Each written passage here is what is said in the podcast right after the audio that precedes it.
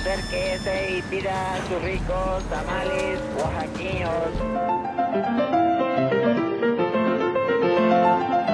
¿Quién dijo que la historia de México no podía contarse de forma entretenida?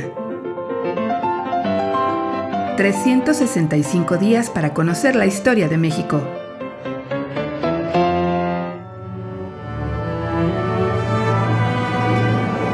Martes.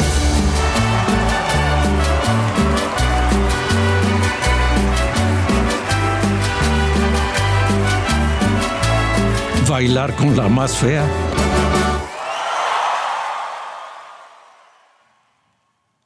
La momia.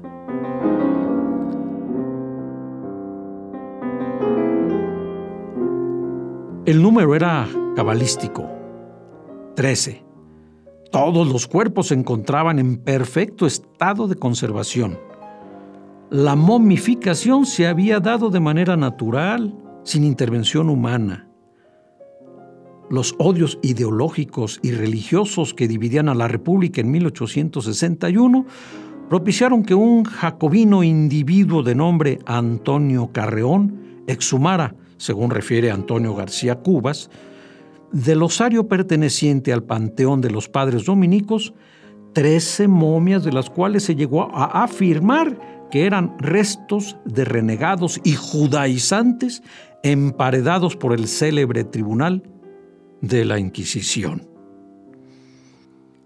En la Ciudad de México, la Conseja Popular explicaba el fenómeno como un milagro Aquellos despojos estaban santificados, sus cuerpos incorruptos lo demostraban. Los liberales, por su parte, veían en aquellos cadáveres la maldad del virreinato y de la iglesia materializada en los castigos de la temible Inquisición.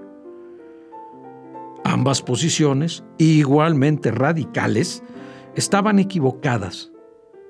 Los restos exhumados ilegalmente por Carreón quien buscaba joyas en los ataúdes, esa era su verdadera intención, pertenecían a trece notables frailes dominicos.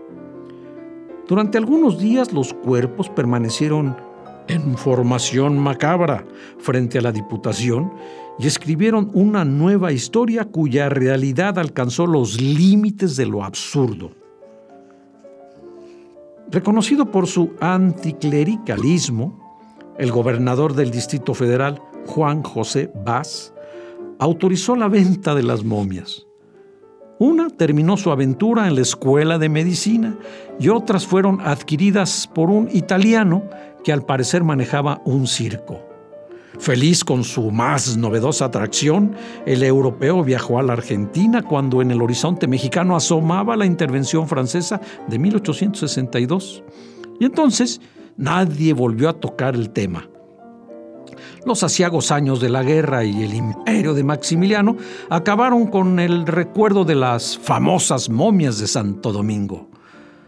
Pero fíjense, en 1867, al restaurarse la República, Juan José Vaz, nuevamente gobernador del Distrito Federal, fue informado de que uno de los trece cuerpos momificados era el célebre y combativo patriota Fray Servando Teresa de Mier, muerto en 1827 y sepultado por su origen dominico en el famoso convento.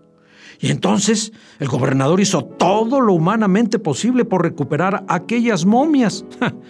Pero, pero, fue inútil el ajetreo de los viajes, las giras del circo, los diversos climas y el tiempo transcurrido, las habían desaparecido de la faz de la tierra.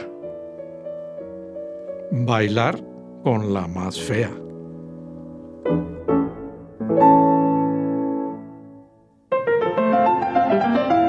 ...365 días para conocer la historia de México. Esta es una producción de Radio Universidad de Guanajuato y la Dirección de Extensión Cultural en voz de Teatro Universitario. Serie basada en el texto de Alejandro Rosas, 365 días para conocer la historia de México.